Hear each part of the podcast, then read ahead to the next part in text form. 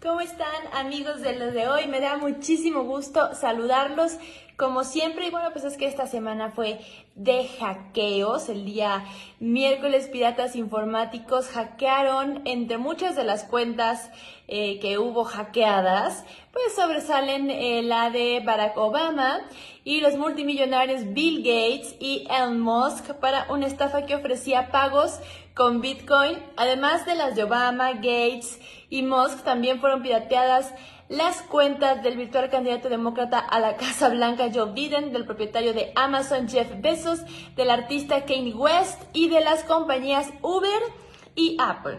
Los hackers publicaron mensajes parecidos porque ofrecían doblar el dinero que usuarios ingresasen en Bitcoin a un monedero virtual de criptomonedas. Decía tal cual, estoy devolviendo a la comunidad todo el Bitcoin ingresado en la dirección siguiente serán retornados por duplicado. Si mandan mil dólares, te retornaré dos mil dólares. Solo lo haré durante 30 minutos.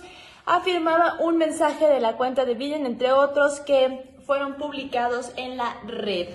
Busquen en sus computadoras, en sus sesiones de Internet, oro digital bajo la forma de criptomonedas.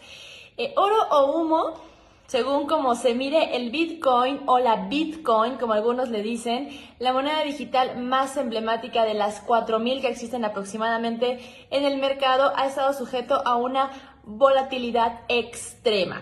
Cuando fue creado en enero del 2009, el Bitcoin valía menos de un dólar. menos de un dólar.